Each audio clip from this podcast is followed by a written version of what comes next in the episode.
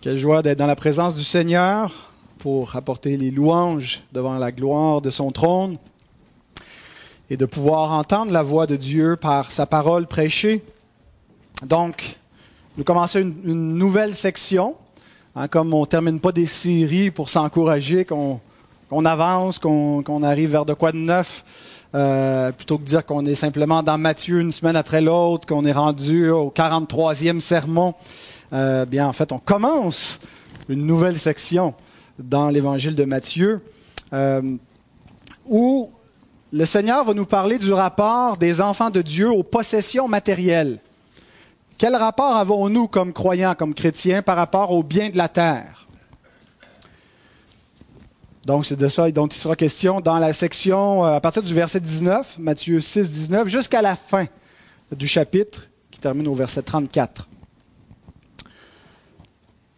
Depuis la chute de l'homme, depuis que le péché est entré dans le monde, l'homme qui avait été créé pour être en communion avec le seul vrai Dieu, le seul Dieu qui existe, le Dieu dont on vient de décrire les attributs, la gloire, le Dieu Père, Fils, Saint-Esprit, le Dieu qui n'est pas créé, qui existe de lui-même, par lui-même, de toute éternité, sans commencement ni fin. L'homme a été créé pour être en communion avec lui, pour le servir, pour faire sa volonté, mais la chute a amené une rupture dans cet ordre, de sorte que l'homme n'est plus en communion et il est en rébellion contre ce Créateur. Et une des façons que se manifeste la rébellion, c'est que l'homme, plutôt que de se vouer entièrement à celui qui le fait, au Dieu dont il porte l'image, il sert maintenant des idoles, des faux dieux parfois qui peuvent ressembler au vrai Dieu, dont on leur attribue certaines caractéristiques du vrai Dieu, mais qui sont des faux dieux, qui sont fabriqués par l'imagination de l'homme, par l'industrie de l'homme. Et en fait, tout homme est idolâtre en entrant dans le monde. Le cœur de l'homme, il est mort dans son péché, et à moins d'une intervention divine qui va l'amener à naître de nouveau, qui va lui donner un cœur pour connaître et aimer Dieu, il est livré aux idoles. Des idoles qui vont se faire, des idoles que la société va lui apprendre à servir. Donc, au lieu de chercher en Dieu son bonheur, sa sécurité, au lieu de servir Dieu, au lieu d'obéir à Dieu avant tout autre principe, toute autre personne, il y a donc des idoles qui prennent la place de Dieu. Et l'homme n'est pas heureux de servir des idoles. Il prend un certain plaisir parce que sa nature est déchue et il est capable de se réjouir du mal dorénavant, de se réjouir de ce qui est contraire à l'ordre créé par Dieu, mais ce n'est pas bon pour lui. Et en fait, en servant des idoles, il ressemble plutôt à un esclave qu'à un être libre. Il ne devient pas épanoui et, libéré en servant des idoles, il devient malheureux asservi comme un esclave. Le commentateur J.C. Rowell écrit ceci. Il n'y a pas d'esclavage comparable à celui-ci. Le péché est le plus dur de tous les tyrans. Des misères et des déceptions pendant la route, le désespoir et l'enfer au bout de la route. Des misères et des déceptions pendant la route, le désespoir et l'enfer au bout de la route. Il s'agit du seul salaire que le péché paie à ses serviteurs. Délivrer les hommes de cet esclavage, voilà le grand objectif de l'Évangile. Il est venu libérer les captifs. Captifs de quoi? Captifs de nos péchés, de nos idolâtries. Mes frères, mes sœurs bien-aimés, nous sommes nés esclaves, asservis à des passions idolâtres. On ne le voit pas nécessairement de manière très manifeste dans la tendre enfance, mais avant la conversion, on ne connaît pas Dieu et on est en proie à ces idoles-là. Mais l'Évangile, comme le dit le prédicateur J.C. Rowell, nous libère de cet esclavage. Nous avons été libérés des faux dieux afin que nous servions le Dieu vivant et vrai. Nous ne sommes plus des esclaves. Nous n'appartenons plus au faux Dieu du siècle présent.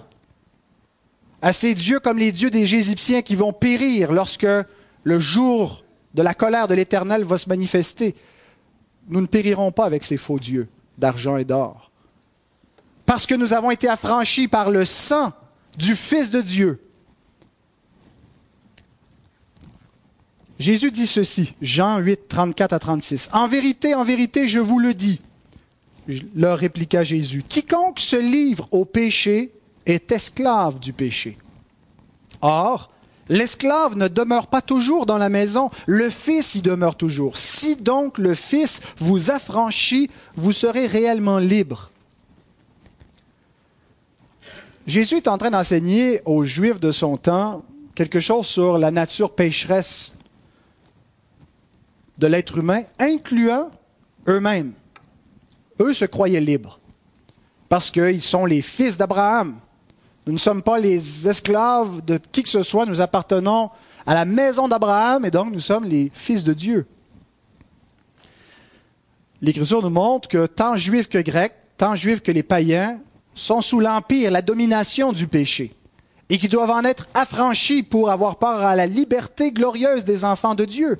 Et que ce n'est qu'en croyant au Messie promis dans l'Ancienne Alliance, révélé en chair dans la nouvelle alliance, qu'ils peuvent être affranchis de cet esclavage.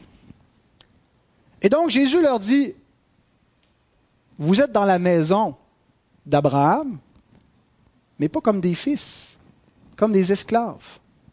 Semblable à Ismaël. Ismaël est né, vous vous souvenez, Abraham a eu deux fils, Ismaël, Isaac. Ismaël est né d'une femme esclave, de la servante de Sarah.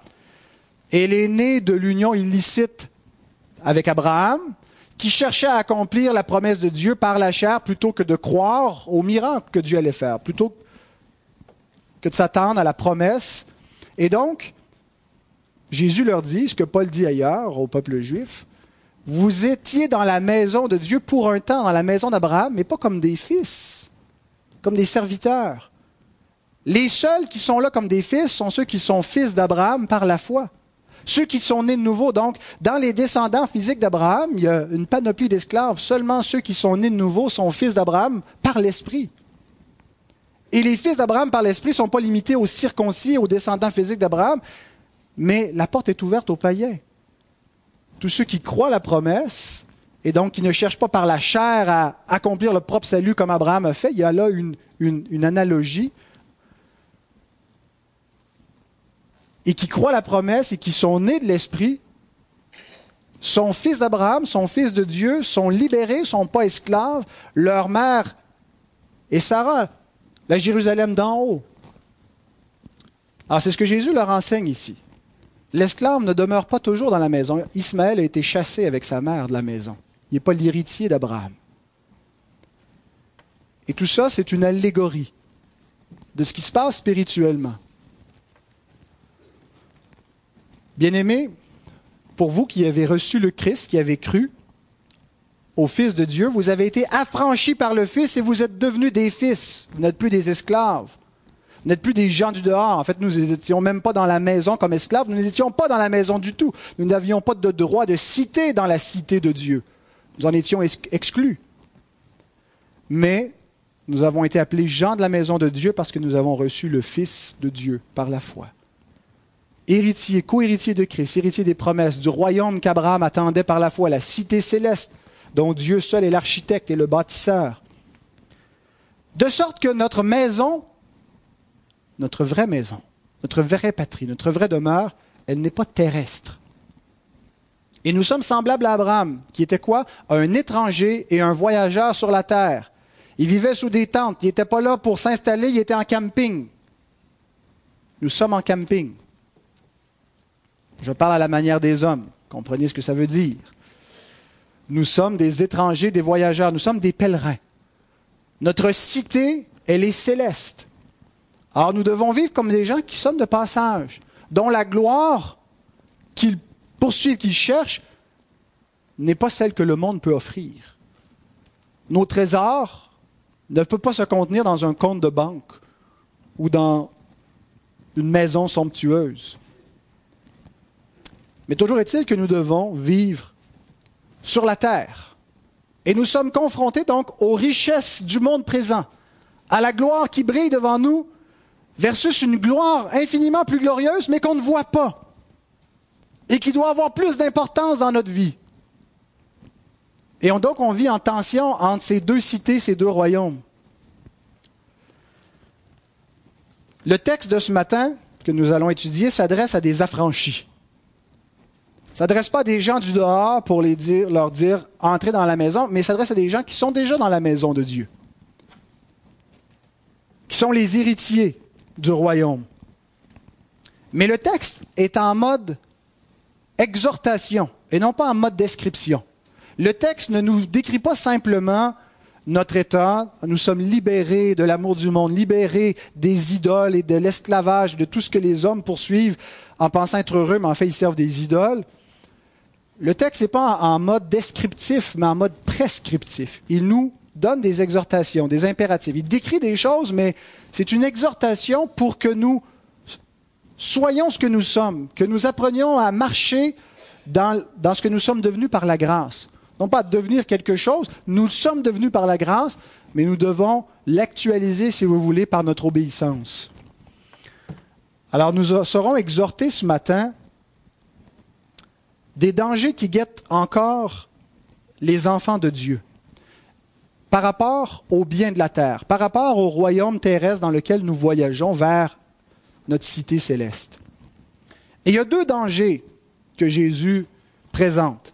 Le premier, c'est celui qu'on va voir ce matin, le danger de la convoitise du monde, l'amour du monde, l'amour de l'argent, des richesses, qui va des versets 19 à 24. Donc notre péricope de ce matin.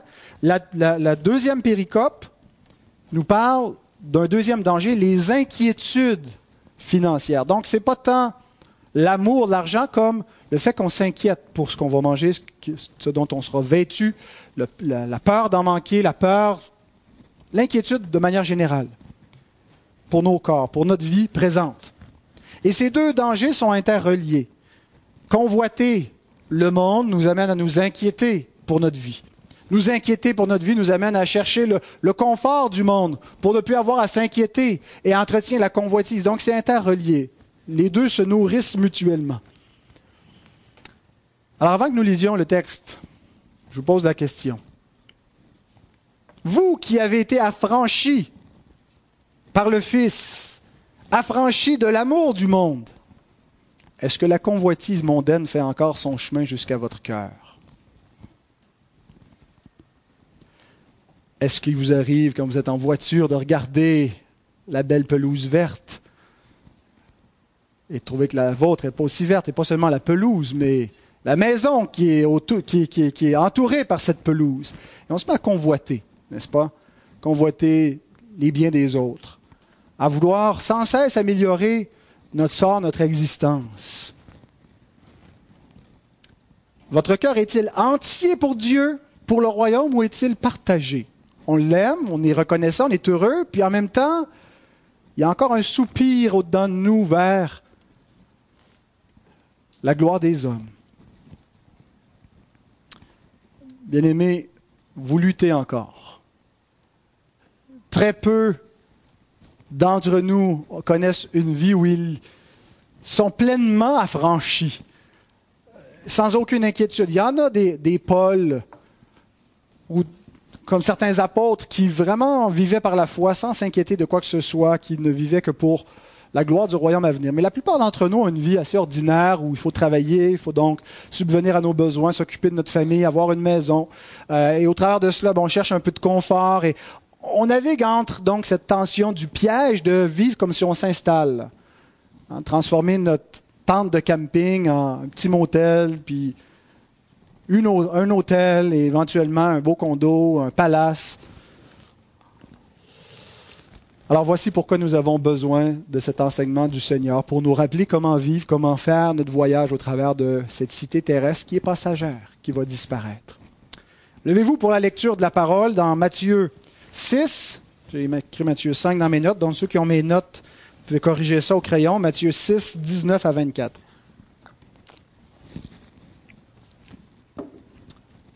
Voici la parole inspirée et infaillible de notre Dieu.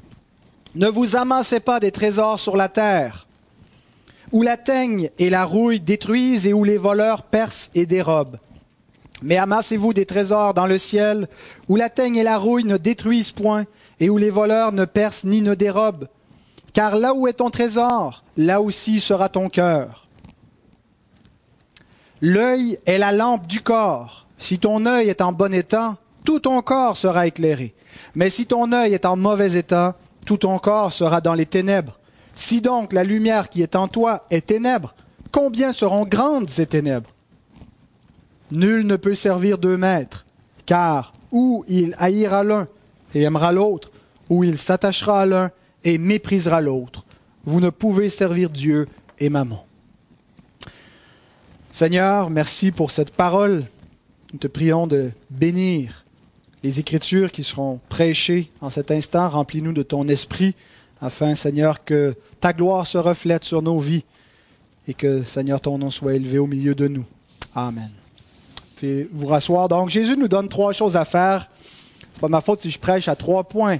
Euh, c'est le texte biblique hein, qui guide nos points. Et, vraiment, il y, a trois, il y a trois points, trois choses, euh, trois, si on veut, sous-paragraphes dans, dans cette section-là. Il nous dit premièrement d'amasser les bons trésors au bon endroit. Et ça sera le premier point qui va passer un peu plus, prendre un peu plus de notre temps. Deuxièmement, il nous dit de garder notre œil en bon état. Et troisièmement, il nous dit de servir le bon maître pour être libre. Donc, amasser les bons trésors au bon endroit, versets 19 à 21. L'Écriture n'est pas contre le matériel. Euh, L'Écriture n'est pas platonicienne. Euh, ni néo-platonicienne, ni gnostique, qui considère donc que la matière est quelque chose de mauvais qui emprisonne l'esprit, il faut se libérer de la matière, le corps, euh, des convoitises, où la convoitise est mauvaise, mais le monde matériel, c'est Dieu, le Dieu immatériel qui l'a créé. Hein, ce qu'on voit ne provient pas de ce qui est visible. Le monde visible provient du Dieu invisible. Et donc, il a créé un, lieu matériel. Il nous a donné d'être des, êtres euh, matériels euh, et donc d'avoir des besoins. Et le matériel est nécessaire donc pour notre existence. L'Écriture n'est pas contre la propriété privée. L'Écriture n'est pas communiste du tout. Elle enseigne le droit à la propriété privée. L'Écriture n'est pas contre euh, le, des bons principes d'économie, euh, bonne gestion, de, prévoyance, euh, d'économiser, d'amasser, euh, de prévoir pour nos enfants, pour notre retraite. Euh, L'Écriture n'est pas contre la richesse n'est pas contre le fait qu'il puisse y avoir des gens qui sont riches. Elle ne déclare pas que les gens qui sont riches sont, mauvais, sont, sont mal, sont égoïstes. Euh, au contraire, euh, la richesse peut même être une bénédiction qui vient avec des responsabilités plus grandes devant Dieu, de, libéralité envers ceux qui sont moins nantis mais la richesse n'est rien de mauvaise en soi. Euh, elle n'est pas contre les inégalités sociales. Dieu a créé le monde inégal. Il a créé une panoplie de diversité euh, qui se complète, un peu comme un organisme où les, différents éléments euh, sont, en interrelation et dépendent les uns des autres. Dieu n'est pas contre le plaisir de l'abondance. une table bien remplie, une maison bien meublée. Tout cela, l'Écriture nous dit que c'est Dieu qui nous le donne afin que nous en jouissions. Pas afin qu'on se sente coupable, puis qu'on essaie d'en prendre un petit peu, puis qu'on fasse vœu de pauvreté pour... C'est pas ce que l'Écriture nous dit. Mais l'Écriture est contre tout ce que cela peut produire en nous. Ça ne va pas nécessairement le produire, mais il y a de bonnes chances que ça le produise parce qu'on est des êtres déchus, dépravés. Et ce que ça peut produire en nous qui est mauvais, c'est la convoitise, l'insatisfaction, le sentiment de suffisance par rapport à Dieu, nous lisons par exemple ceci dans Proverbe 30, 8 et 9, Ne me donne ni pauvreté ni richesse, accorde-moi le pain qui m'est nécessaire. De peur que dans l'abondance, je ne te renie. La suffisance. Et ne dise, Qui est l'Éternel? Ou que dans la pauvreté, je ne dérobe et ne m'attaque au nom de mon Dieu. Donc l'Écriture nous met en garde de ce danger à la fois des deux côtés. Ce que la pauvreté ou ce que la, une trop grande abondance peut produire. Le problème est ni la pauvreté ni l'abondance. Paul dit, j'ai appris à vivre dans la disette et dans l'abondance. Je sais vivre dans les deux. Je sais être heureux de l'état où je me trouve. La solution, c'est ni d'être riche, ni d'être pauvre, ni d'être dans le milieu. C'est le contentement. On peut être dans le milieu, on peut être constamment insatisfait. L'idée, c'est le contentement. Et c'est ce que Paul nous décrit. Voici l'exhortation paulinienne 1 Timothée 6, 6 à 10 concernant les richesses. C'est en effet une grande source de gain que la piété avec le contentement. La vraie source de gain, ce qui va nous rendre riches, le but d'être riche, c'est d'être satisfait, n'est-ce pas? Ben, ce, qui, est la, la vraie richesse, c'est la piété avec le contentement. Servir Dieu en étant content, en étant satisfait, en étant heureux de l'état où on se trouve, peu importe les circonstances, dans l'abondance comme dans la disette car nous n'avons rien apporté dans le monde et il est évident que nous n'en pouvons rien emporter. Tout ça est passager, on n'amène rien, on n'amène rien avec nous. Si donc nous avons la nourriture et le vêtement, cela nous suffira. Mais ceux qui veulent s'enrichir, c'est généralement ça le problème, rares sont ceux qui veulent s'appauvrir, ceux qui veulent s'enrichir tombent dans la tentation dans le piège et dans beaucoup de désirs insensés et pernicieux qui plongent les hommes dans la ruine et la perdition. Voyez jusqu'où ça les mène, jusqu'à la perdition. La perdition éternelle. Il y a des hommes qui, par l'attachement au trésor terrestre, c'est la cause qui va les amener à la perdition. Il y a un piège, car l'amour de l'argent est une racine de tous les maux. Et quelques-uns, en étant possédés, se sont égarés loin de la foi et se sont jetés eux-mêmes dans bien des tourments. Ce n'est pas un péché, la convoitise matérielle, la cupidité, l'amour de l'argent qui vient seul. C'est un péché qui est très fertile, qui en engendre d'autres, qui est la racine de beaucoup de maux, beaucoup d'autres convoitises qui s'y associent, beaucoup de conflits.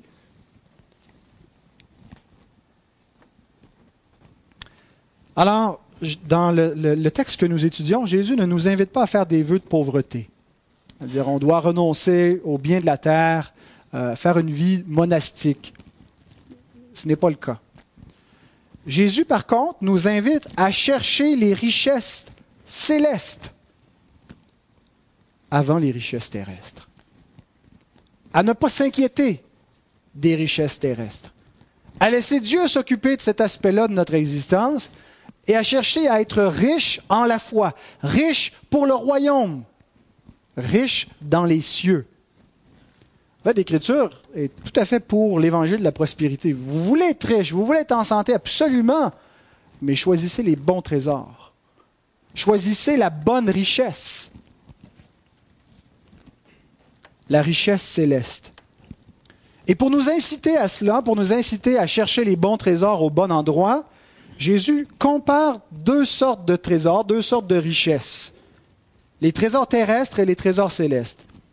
Les trésors terrestres, il nous les décrit comme des trésors incertains, parce qu'ils sont menacés par la nature et par la nature de l'homme déchu. La nature, un monde dans lequel on est qui souffre les douleurs de l'enfantement, où la corruption est entrée, menace nos richesses, menace nos belles maisons, menace l'économie de la société. Tout peut s'écrouler rapidement. Des désastres peuvent arriver. En un instant, ce que des, siècles ont pris des cités pour être bâties, un tremblement de terre peut tout ruiner. Donc, si on met notre cœur dans des choses incertaines, notre cœur risque de s'écrouler avec toutes ces choses lorsqu'elles partent en fumée la nature humaine corrompue, combien est-ce qu'on voit des cas de fraude? Est-ce que nous ne sommes pas nous-mêmes méfiants lorsque vient le temps d'investir notre argent parce qu'on sait que les voleurs percent et dérobent? Avec des moyens modernes aujourd'hui pour le faire. Voici un sage conseil de Salomon, Proverbe 23, 1 à 5. Si tu es à table avec un grand, fais attention à ce qui est devant toi. Mets un couteau à ta gorge si tu as trop d'avidité. Ne convoite pas ces friandises, c'est un aliment trompeur. il, comprend que, comparé avec d'autres, avec, avec des riches, la convoitise va naître en nous. Et c'est un piège, c'est très dangereux. Ne te tourmente pas pour t'enrichir, n'y applique pas ton intelligence. Veux-tu poursuivre du regard ce qui va disparaître? Car la richesse se fait des ailes, et comme l'aigle, elle prend son vol vers les cieux. Pourquoi se tourmenter et investir tant de choses de nous-mêmes dans quelque chose qui est aussi incertain? Et ce n'est pas seulement les biens matériels. Il y a des gens dont la vanité, c'est d'investir tout dans leur santé, hein, qui, qui, veulent avoir une santé parfaite, une alimentation parfaite, ils s'exercent. Vanité de vanité. Vous n'échapperez pas à la mort, vous n'échapperez pas à la maladie. Tout ça va partir en fumée. Votre trésor est dans un monde qui est corrompu, puis vous risquez de vous corrompre avec. Et ces trésors-là, autre caractéristique, c'est qu'ils ne satisfont pas. Il y a une soif, n'est-ce pas? Nous, on veut étancher quelque chose. Il y a un désir, il y a un besoin. Blaise Pascal disait, il y a dans le, dans le cœur de l'homme un trou, un vide à la forme de Dieu. Il n'y a que Dieu qui peut le combler. Celui qui boira de cette eau aura encore soif, mais celui qui boira de l'eau que je lui donnerai, dit notre Seigneur, n'aura plus jamais soif. Il n'y a que l'eau de la vie éternelle, de la communion avec Dieu qui peut combler, qui peut assouvir. Encore Salomon nous dit dans l'Ecclésiaste, chapitre 5, verset 9, Celui qui aime l'argent n'est pas rassasié par l'argent, et celui qui aime les richesses n'en profite pas. C'est encore là une vanité. C'est important de prendre conscience, parce que le mécanisme de la convoitise, il se fait tout seul. Il faut le désamorcer, il faut déjouer notre propre cœur en prenant conscience de la vanité de ces choses, du piège dans ces choses, pour ne pas poursuivre cette voie, pour combattre notre tendance naturelle à aimer le monde et les biens qu'il peut offrir. Certains vont entendre ce message et vont dire, moi je ne suis pas inquiet que mes richesses vont partir en fumée. Je suis prêt à prendre le risque. D'ailleurs, c'est ce que font les spéculateurs hein, sur les marchés. Ils prennent des risques. Et en fait, ça fait partie de l'excitation de faire de l'argent, de prendre des risques pour faire des gains. Et donc, ils sont conscients de ce que Jésus enseigne sur, les richesses et que, oui, tout ça peut partir et donc ça, ça fait partie de la game. Et c'est pas grave. Mais Jésus, ailleurs, dans un autre texte, nous signale un danger beaucoup plus grave que simplement de faire ruine, banqueroute dans cette vie-là, la vie présente. Il dit ceci, Matthieu 16, 26. Que servirait-il à un homme de gagner tout le monde s'il perdait son âme? Ou que donnerait un homme en échange de son âme? Et le prophète Sophonie a répondu à cette question quelques siècles auparavant. Ni leur argent ni leur or ne pourront les délivrer au jour de la fureur de l'Éternel.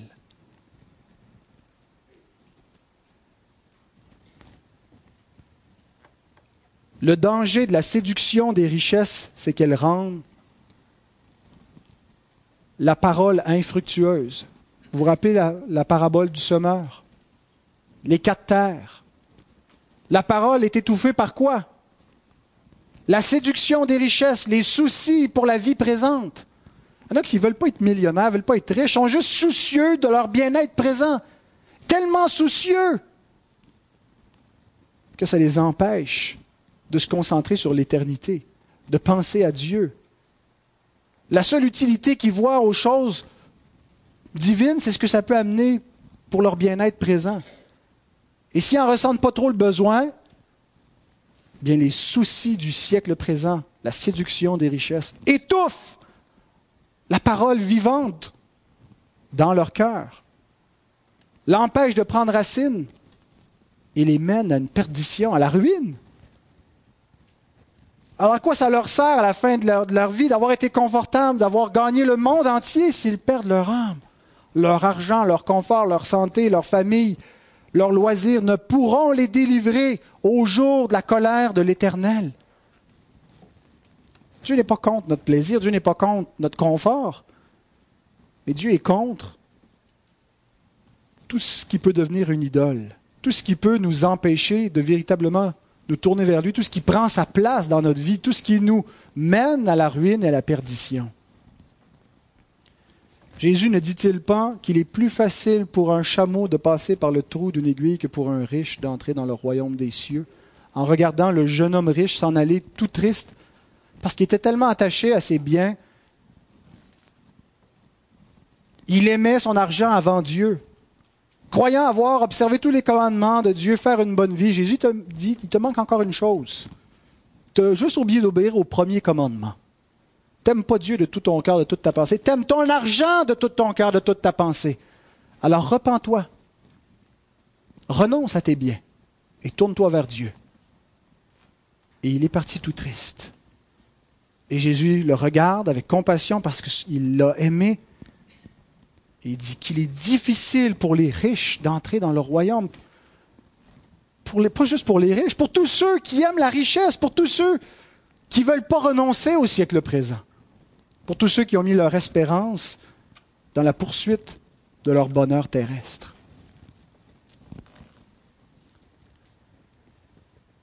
Et à moins d'être convertis par le bras souverain de Dieu, d'ailleurs c'est dans ce passage où les disciples disent à Jésus, mais qui peut être sauvé? Qui peut être sauvé? Si c'est impossible Et Jésus leur dit aux hommes, c'est impossible.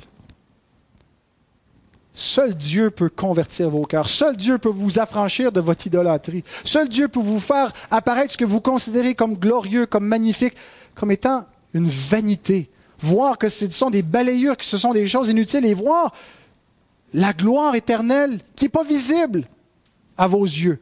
Il y a seulement Dieu qui peut ouvrir vos cœurs, votre intelligence et vous permettre de comprendre cela. Vous le donnez par son esprit, par la foi. Autrement, vous êtes voués aux idoles, vous êtes voués à valoriser des choses qui vont périr et périr avec ces choses.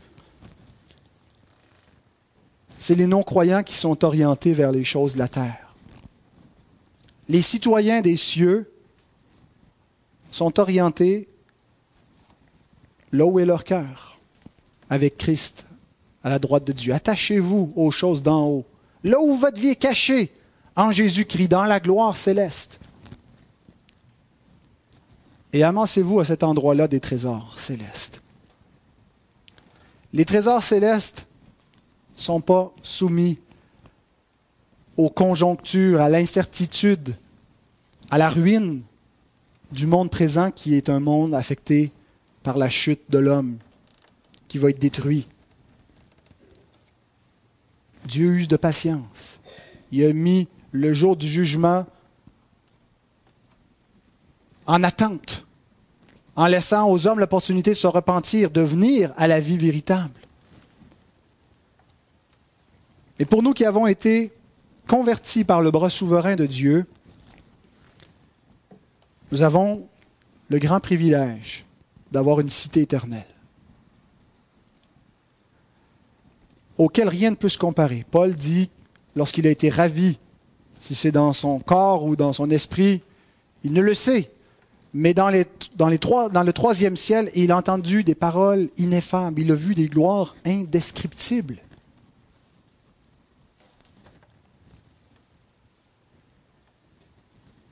Où aucun voleur ne peut percer dérobé. Les hommes peuvent tuer notre corps, ne peuvent pas nous séparer de l'amour manifesté en Jésus-Christ. Nous écoutions hier un beau témoignage d'une sœur au Proche-Orient dont le mari est mort martyr, tué par ISIS, les musulmans, l'État islamique. Elle dit, j'ai pas honte d'être chrétienne, je suis fière. Je suis fière d'être l'épouse d'un martyr. Je suis fière parce que mon Dieu a souffert le martyr pour me donner la vie éternelle. Le sang de mon Seigneur a coulé pour moi. ils ne peuvent rien me faire. Ils peuvent m'enlever ma vie, mais ça ne fait rien. Ils ne peuvent pas affecter, ils ne peuvent pas voler ce trésor-là. Bien-aimés, désirons avoir cette même foi, cette même ferveur. Nous sommes nos propres ennemis, c'est nous-mêmes qui nous attiédons. Ce n'est pas l'État islamique qui nous menace, ce n'est pas la persécution, c'est notre propre confort qui nous empêche de nous attacher de cette façon-là. Et des fois, c'est une bénédiction, la persécution, parce que ça nous dépouille de notre confort et ça nous fait réaliser, comme les Hébreux, les aux Hébreux. Je ne le dirai pas tout de suite parce que je l'ai un peu plus loin dans mes notes. Donc, le Seigneur nous dit de nous amasser des trésors dans les lieux célestes, des trésors célestes. Et ce dont il est question ici, en fait, c'est les récompenses C'est quoi les récompenses? Est-ce que c'est de l'or? Est-ce que c'est une plus grosse maison? Est-ce que c'est une plus haute position dans le royaume des cieux? L'Écriture ne nous donne pas une grande description. Elle, utilise un terme assez générique pour parler de récompense, de bénédiction. Il n'y a personne qui va être laissé pour compte, malheureux, mais il y aura surabondance de gloire. Donc des degrés de gloire. Personne ne sera jaloux. Vous savez, c'est un peu comme dans notre vie. Hein? Quand on, a un REER, un fonds de pension, un CELI, on le ramasse pour plus tard. On n'en profite pas maintenant, puis on le voit qui s'accumule, puis on pense à le repos que ça peut nous apporter. Ça peut être une figure de, du trésor céleste. On le ramasse pour plus tard. Les sacrifices auxquels on consent. De demeurer fidèle dans un mariage qui parfois peut être difficile, parfois heureux, mais qui demande toujours l'effort nécessaire pour aimer. Élever nos enfants à la gloire de Dieu. Marcher selon les principes de la parole. Donner, sacrifier, servir Dieu. C'est en pratiquant les bonnes œuvres préparées d'avance par notre Père que nous amassons ce trésor. Paul écrit ceci, 1 Timothée 6, 17 et 19. Recommande aux riches du présent siècle de ne pas être orgueilleux et de ne pas mettre leur espérance dans, des richesses incertaines, mais de la mettre en Dieu qui nous donne avec abondance toutes choses pour que nous en jouissions. Recommande-leur de faire du bien, d'être riches en bonnes œuvres, d'avoir de la libéralité, de la générosité et de s'amasser ainsi pour l'avenir un trésor placé sur un fondement solide afin de saisir la vie véritable. Comment pouvons-nous nous amasser un trésor pour l'avenir, un trésor céleste, un trésor dans les cieux, en étant riches en bonnes œuvres, en libéralité, en se donnant nous-mêmes, en servant? Et Jésus nous donne une raison présente pour agir ainsi, au verset 21. Car là où est ton trésor, là aussi sera ton cœur. Si votre cœur n'est pas entièrement dans les choses d'en haut, il y a quelque chose que vous pouvez faire. Des fois, on a l'impression qu'on n'a pas de contrôle sur notre cœur. Je ne peux rien y faire. Le cœur n'y est pas. Le cœur se contrôle. On a une responsabilité pour entretenir notre cœur en pratiquant les bonnes œuvres que nous avons à faire. Donc, on a un contrôle sur notre volonté. On dit que l'appétit vient en mangeant. Et c'est vrai pour beaucoup de choses. Il y a quelques années, je réalisais qu'il fallait que je fasse de l'exercice si je voulais que ma carcasse puisse être sans trop de douleur pour quelques décennies. Et ça m'écœurait de faire de l'exercice, de devoir suer. Mais j'ai commencé à y prendre goût. Quand j'ai rencontré ma femme, je vous l'ai déjà dit, ça, eux autres, ils mangeaient du beurre d'arachide qui n'est pas sucré. Du beurre d'arachide naturel. C'était fade, ça goûtait rien. Aujourd'hui, je ne peux pas manger du beurre d'arachide sucré. Ça lève le cœur. Je m'excuse pour ceux qui, aiment ça. Mais on prend goût à des choses qui sont bonnes si on, entretient cette discipline-là. J'ai pas le goût de donner ma vie pour Dieu, mettre l'Église ou Dieu en première place. Bien aimé, Jésus dit à une, des églises d'Apocalypse qu'elle a abandonné son premier amour. Et il lui dit comment le retrouver. Repends-toi et pratique tes premières œuvres. Pratique tes premières œuvres. Reviens à la base. Pratique la piété. Développe une discipline pour lire la parole, pour prier, pour prier avec d'autres. Engage-toi avec l'assemblée, avec une communauté, parce que c'est là où Dieu nous place pour le servir. L'appétit vient en mangeant. L'amour vient en servant. Notre trésor va être là où est notre cœur. Si on donne tout notre temps pour les trésors terrestres, notre cœur va être là. Je sais, quand, quand on s'en va vivre à Saint-Hippolyte, l'été, vous savez, on, a deux, deux, deux, saisons, nous. On vit euh, partie de l'année ici, puis l'autre l'année à Saint-Hippolyte. Quand on est ici, je suis très consacré, dans mon bureau, beaucoup d'études, et je ne pense qu'à ça. Quand on arrive à Saint-Hippolyte, là, je me mets beaucoup à travailler sur ce qui reste à faire sur la maison, et si je ne fais pas attention, je me mets à penser qu'à ça. D'avoir le goût que ça. Et il y, a, quelque chose qui peut être sain, je pense, à avoir, à aimer avoir des belles plates-bandes, avoir des fleurs, avoir une maison propre, des projets de construction. Le danger, c'est que ça devienne une idole. Nos cœurs ont été créés pour adorer. Si on ne donne pas la première place à Dieu, on va donner la première place à quelque chose d'autre. Et c'est ça qu'on va adorer, c'est ça qu'on va servir. Dieu ne veut pas nous voler nos plaisirs. C'est Dieu qui nous donne les belles fleurs. C'est Dieu qui nous donne les maisons. Et qui il veut qu'on fasse tout ça pour sa gloire. Mais faisons attention. Tout peut devenir une idole. Investissons notre cœur dans le royaume en investissant notre temps, en investissant notre portefeuille, en donnant sacrificiellement, en servant. Et là va se trouver notre cœur. On va conditionner notre cœur par la volonté. C'est quelque chose donc sur lequel on a un contrôle. Et c'est ce qui va faire qu'on va aimer davantage le donateur que les dons. On va aimer plus Dieu que les bénédictions qu'il nous accorde. Et qu'on va pouvoir, comme les Hébreux, que je mentionnais tantôt, Hébreux 10, 34, accepter avec joie l'enlèvement de nos biens, sachant que nous en avons des meilleurs qui durent toujours. Si on n'est pas attaché à nos biens célestes parce qu'on ne leur accorde pas beaucoup de place, si on ne peut pas s'imaginer perdre notre confort, vivre dans la persécution, être emprisonné pour notre foi, c'est parce qu'on n'a pas beaucoup combattu nos idoles. On n'a pas beaucoup travaillé pour que notre cœur soit au paradis. Écoutez cette pensée de Alexander McLaren. Si notre cœur est au paradis, le paradis sera dans notre cœur. C'est beau. La paix, la joie de Dieu dans notre cœur, si notre cœur est au paradis.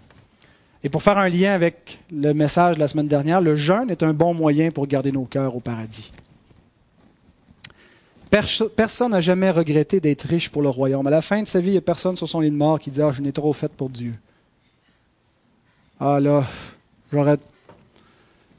Mais combien de personnes vont regretter les richesses de la terre, réaliser que c'est toute une vanité qui est partie en fumée, qui n'apporteront rien avec eux?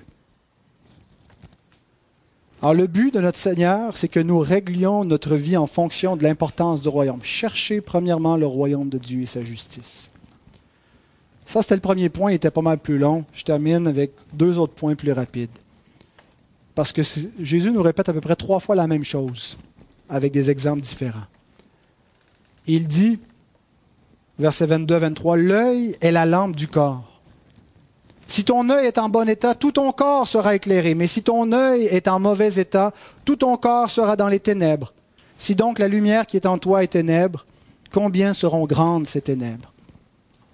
La métaphore qui est employée ici, donc, c'est que notre œil, hein, c'est lui qui éclaire notre corps, dans le sens qu'il est une fenêtre, qui nous permet de voir, qui nous permet de diriger notre corps.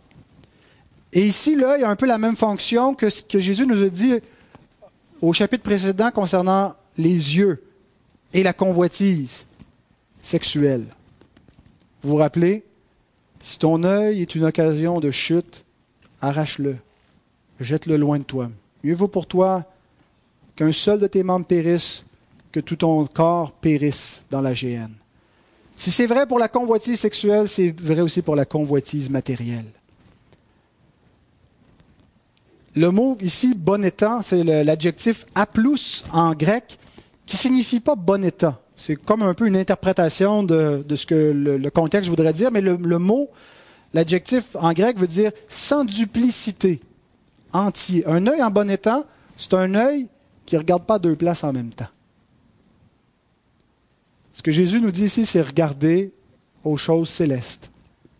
Fixez vos regards non pas en regardant dans le cours du voisin, en regardant ce que vous n'avez pas, en regardant votre vie terrestre. Regardez aux choses invisibles, c'est le regard de la foi. 1 Jean, chapitre 2, versets 15 à 17. N'aimez point le monde, ni les choses qui sont dans le monde. Si quelqu'un aime le monde, l'amour du Père n'est point en lui. Car tout ce qui est dans le monde, la convoitise de la chair, la convoitise des yeux, les yeux en bon état, et l'orgueil de la vie ne vient, point du Père, mais vient du monde. Et le monde passe et sa convoitise aussi. Mais celui qui fait la volonté de Dieu demeure éternellement. Mes frères, mes sœurs, nous ne sommes pas des aveugles. Il fut un temps, nous étions les aveugles, mais nous voyons. Nous voyons ce que d'autres ne voient pas. Ils ne le voient pas parce que si notre évangile est encore voilé, nous dit Paul, 2 Corinthiens 4, il est voilé pour ceux qui périssent. Pour les incrédules dont le Dieu de ce siècle a aveuglé l'intelligence afin qu'ils ne vissent pas briller la splendeur de l'évangile et la gloire de Christ qui est l'image de Dieu. Mais nous, nous le voyons. Nous, nous voyons cette gloire-là, cette richesse qui ne va jamais disparaître. Et nous devons entretenir nos yeux en les fixant sur les réalités invisibles. Juste un peu plus loin dans le même chapitre, Paul dit ceci, nous regardons non point aux choses visibles, mais à celles qui sont invisibles. Comment on regarde aux choses qui sont invisibles C'est une impossibilité. C'est le regard de la foi, car les choses visibles sont passagères et les invisibles sont éternelles. Nous sommes sauvés en espérance et nous l'attendons avec persévérance. Soyons semblables à Moïse, qui a regardé l'opprobre du Christ comme une richesse plus grande que les trésors de l'Égypte, le regard de la foi. Et finalement, le troisième point, servir le bon maître pour être libre. Verset 24. Nul ne peut servir deux maîtres, car ou il haïra l'un et aimera l'autre, ou il s'attachera à l'un et méprisera l'autre. Vous ne pouvez servir Dieu et maman. Voilà, où aboutit la convoitise. Jésus veut qu'on comprenne quelque chose. Ce qui est en jeu, c'est une question d'idolâtrie. Faire des compromis, marcher un pied dans le monde, un pied dans le royaume, c'est être idolâtre. Et ne pensons pas que parce que nous avons été délivrés des idoles, nous sommes à l'abri des idoles. Nous ne sommes plus fondamentalement au service des idoles. Nous sommes maintenant fondamentalement au service du Christ, au service de Dieu, le vrai Dieu qui s'est révélé des cieux. Mais nous sommes dans un monde rempli d'idoles. Notre cœur a une tendance idolâtre. Nous sommes sauvés en espérance, donc nous devons apprendre à nous garder, à garder notre cœur. Mammon, c'est pas le dieu de l'argent. C'est ce que je pensais avant. Je pensais que Mammon, ça devait être une divinité euh, païenne euh, qui était le dieu de l'argent. Il devait avoir des temples érigés à Mammon chez les Grecs. Mais non, le mot mammona en grec veut simplement dire richesse. Et Jésus ici personnifie la richesse. on aurait pu traduire littéralement Vous ne pouvez servir Dieu et richesse. Comme si richesse est un nom propre et une personne. Il personnifie, en fait, la richesse. Et le mot mamona vient donc de l'araméen, qui a une racine qui signifie ce en quoi l'on se confie. Intéressant, le, mot la richesse, la racine du mot la richesse de la langue araméenne vers la langue grecque, c'est quelque chose en quoi l'on se confie. N'est-ce pas vrai, n'est-ce pas? Que c'est l'effet qu'exerce l'argent dans nos vies, quelque chose en quoi l'on se confie. Alors la question est de savoir en qui l'on se confie. C'est directement là où mène l'enseignement de notre Seigneur. Si nous ne sommes pas entiers, nous sommes des idolâtres. Nous nous confions en des faux dieux.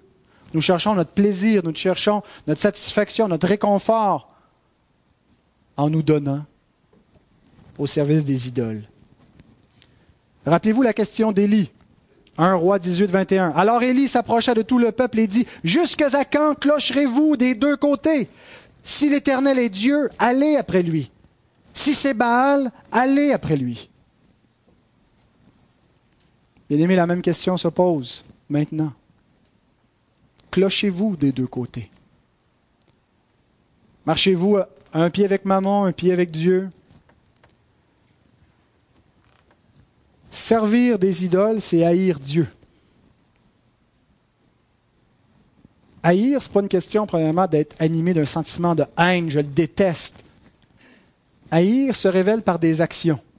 Quand Dieu dit j'ai aimé Jacob, j'ai haï Ésaü, qu'est-ce qu'il veut dire? Il veut dire qu'il a secouru Jacob, il lui a fait alliance avec lui, il lui a pardonné ses péchés, il lui a donné la vie éternelle, il ne l'a pas fait pour Ésaü.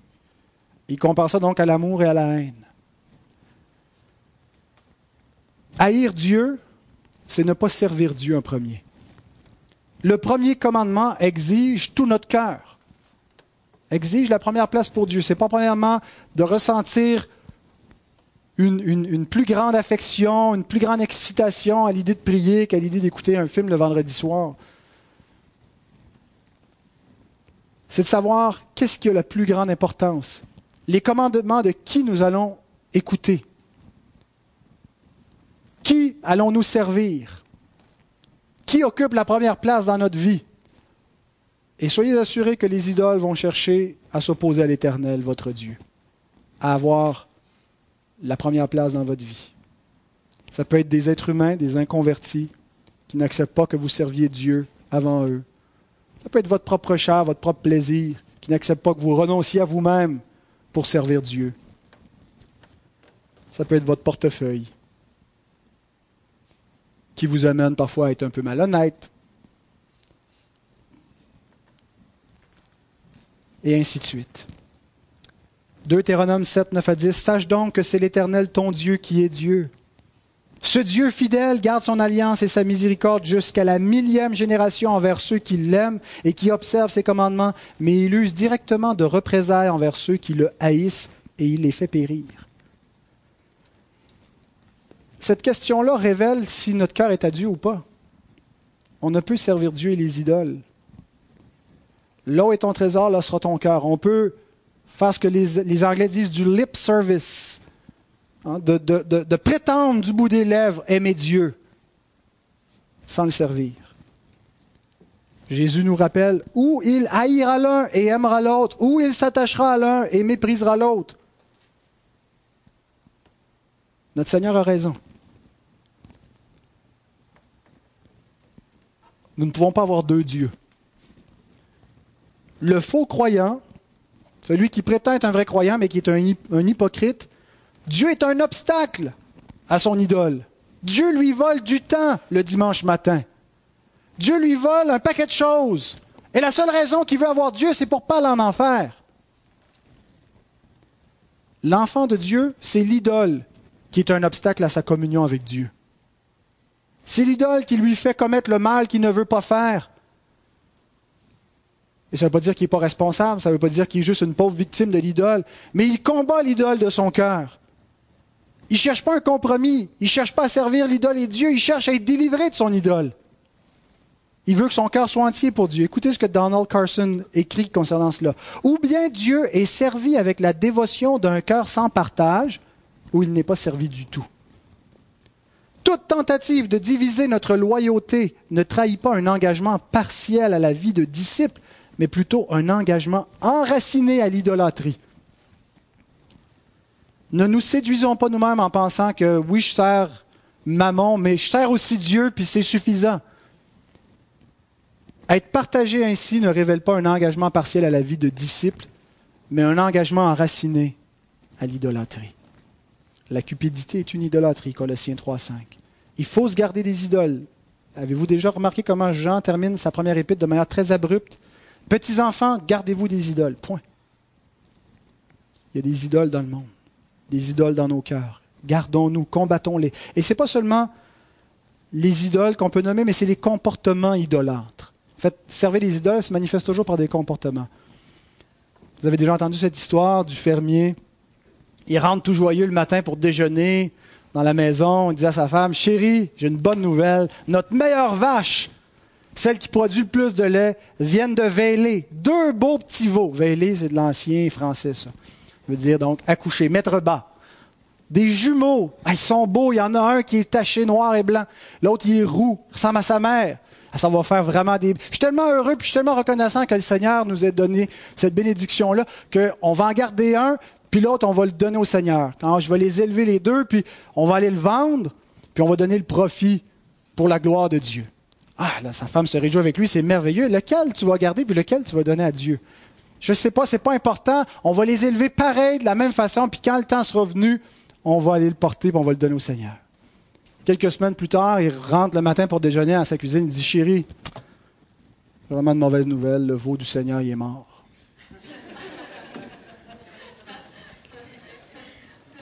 C'est toujours le veau du Seigneur qui meurt.